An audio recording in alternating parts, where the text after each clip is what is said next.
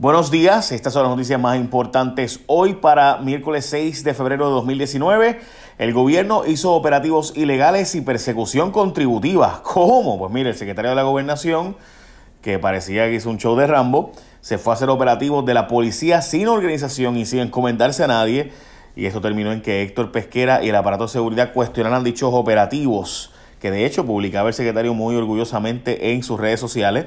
Raúl Maldonado estuvo solicitando perfiles contributivos al garete de 18 personas o entidades, como si pudiera hacerlo, ¿verdad? Así, sin hacer un proceso debido. Yo honestamente no lo puedo creer porque Raúl Maldonado conoce este sistema muy bien y sabe que eso no se puede hacer. Pero bueno, recuerden que él fue secretario de Hacienda ahora, pero antes era empleado de la, del Departamento de Hacienda en los años 90 bajo Pedro Rosselló. So, ya ustedes saben. De hecho, también salió ayer en mi programa Jay su Rayo X que Maldonado firmó documentos de la empresa de su hijo, al menos una veintena, y que Ricky Gerandi tuvo que llenar cartas de cada uno. Eso es ángulo nuevo, eso no había salido antes. Que Ricky Gerandi había tenido que llenar una veintena de cartas diciendo que él autorizaba esos contratos, aunque los había aparecido firmando originalmente el secretario de la gobernación. Eh, a pesar de que su hijo estaba vinculado a esas empresas, la pregunta es si Enrique Gerandi estaba de acuerdo en firmar estas cartas o fue compelido a firmarlas. Y también hay una alegación que está corriendo a través de fuentes y es de que Raúl Maldonado le pidió a la firma de contabilidad Deloitte que hiciera un análisis de los contratos que vinculaban a su hijo y demás. hay que preguntarle a Deloitte si se hizo ese trabajo y si se facturó por un trabajo eh, como ese, ¿no? Así que eh, yo pienso comunicarme con la gente de Deloitte a ver si tienen comentarios sobre este asunto, sobre esta alegación. También se dice que presuntamente Maldonado pidió borrar del sistema la firma de contratos que vinculaban a su hijo, pero que no se pudo hacer porque el sistema dejaría rastro. La prensa de Estados Unidos cuenta la historia de una jovencita que vino de vacaciones a Puerto Rico. Eh, pensó ser modelo y quedarse aquí, pero terminó con un disparo en la cabeza. La joven se llama Angelis Modina de New Jersey, de Ventnor. Eh, le dieron un contrato para llevarse a Mundi, pero se lo cancelaron. Ayer Carol Buckley habló conmigo en exclusiva en Jay Surayo X sobre el asunto de que le dieron a ella un contrato. Mire, independientemente de lo que usted piense de si debe irse Mundi de Puerto Rico o no, o si se debe ir a este santuario o no, o se debe ir a otro lugar o no. Lo cierto es que Carol Buckley le dieron un contrato. Así que la pregunta, y le dijeron que, que ella era la mejor, el gobierno estuvo defendiendo hasta hace un par de meses. ¿Qué cambió en el gobierno? Más allá de que fuera la secretaria de Recursos Naturales la que ahora sea la jefa del zoológico y no recreación y deportes como estaba hasta recientemente, pues fuera de eso, ¿qué cambió? Francamente no mucho.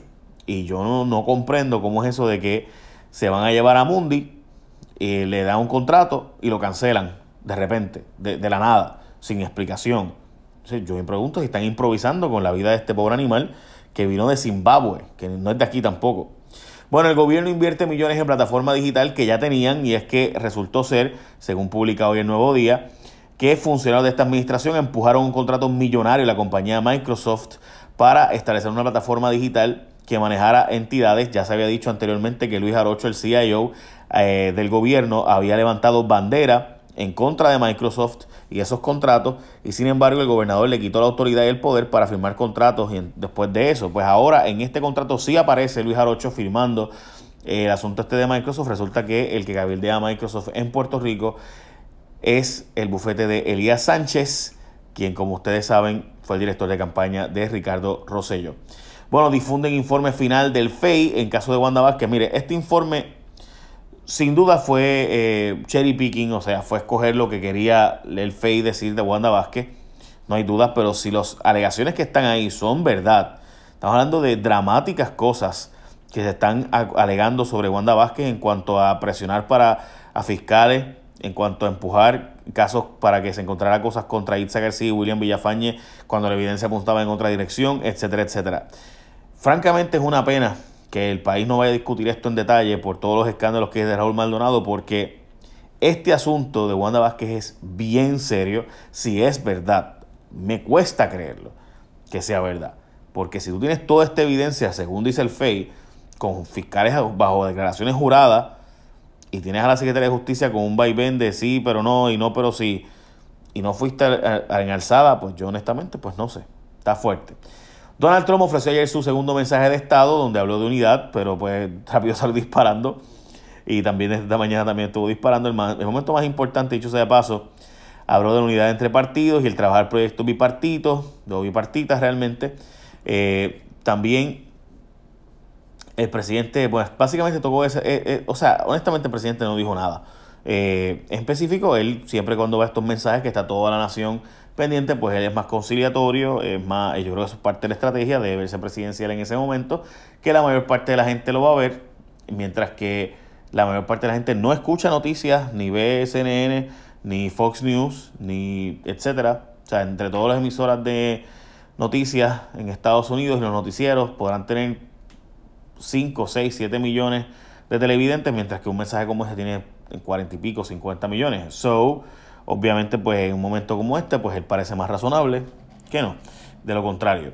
Eh, así que nos dijo abiertamente que va a declarar una emergencia nacional el 15 de febrero si los demócratas no aprobaron los fondos para la muralla, pero mantuvo la amenaza de hacerlo, hablando de cómo la frontera con México es un lugar sumamente peligroso y que a la pared es importante para mantener criminales fuera de Estados Unidos. Bueno, crece el robo de autos, los pillos prefieren las zonas residenciales ahora para cometer hurtos. Continúan habiendo básicamente unos 13 robos de vehículos diarios, vamos por 468, 35 más que el año pasado para la misma fecha. El vehículo preferido por los malhechores es el Accent de Hyundai, el Tucson, la Tucson después, Kia Rio, Corolla y el Antra y finalmente el Yaris. Bueno, despilfarro de billetes en Buena Sidra, la Contralor hizo serios señalamientos donde se hace alegaciones de un mal gasto de miles de dólares. En caso de Buena se encontró 392 mil dólares malgastados en un puente de un barrio que nunca se hizo. También se encontró en el municipio un desembolso de 121 mil 601 dólares indebidamente por trabajos de construcción pagados y no realizados en el centro comunal. Además, otros 9 mil dólares ingenieros por servicio de un proyecto que no tenía permiso de construcción. Todo esto bajo el alcalde anterior, por si acaso, Luis Arroyo Chiques. En Sidra, Javier Carrequillo le dio un contrato a una compañía que se dedicaba a ofrecer servicios de seguridad eh, y que a la misma vez esto, estos eran los que administraran un hotel. Sobre la seguridad, eran los que administraban el hotel. El acuerdo por 210 mil dólares y la falta de supervisión provocó un pago excesivo de 26 mil dólares en reembolso a esa corporación. Bueno, otro día, otro escándalo en ciencias forenses. El año pasado ocurrieron 51 asesinatos de mujeres, 27 de esos asesinatos no han sido clasificados porque ciencias forenses no ha hecho la autopsia. Así como usted lo oye. Bueno, no necesariamente todos son de violencia de género, pero hello. Bueno, cambios de la ley de condominios, por ahí viene Airbnb. La Cámara está trabajando un proyecto de ley para enmendar la ley de condominios que no permitiría la prohibición de alquileres a corto plazo de apartamentos individuales o los famosos Airbnb, VRBO, HomeAway, etcétera. Recuerden que la ley de condominios de Puerto Rico es del 54 y se ha sido enmendada, ¿verdad? Hasta el 2003 en la nueva versión, pero ahora estos alquileres a corto plazo permiten que tú rentes tu apartamento y hay montones y montones de apartamentos en Puerto Rico vacíos, también casas vacías que pudieran rentarse y sacarse de provecho en Airbnb o VRBO, pues, o sea, rentarles y a corto plazo, pero el problema es que a nivel de Puerto Rico esto en muchos apartamentos no se puede hacer porque se prohíben en las escrituras matrices las eh, rentas de corto plazo.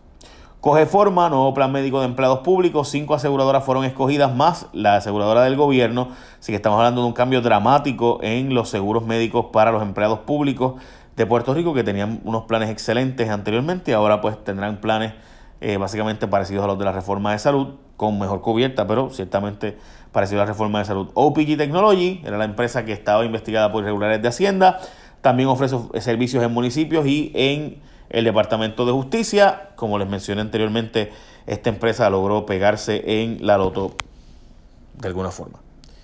Esas son las noticias más importantes del día. Écheme la bendición. Bye.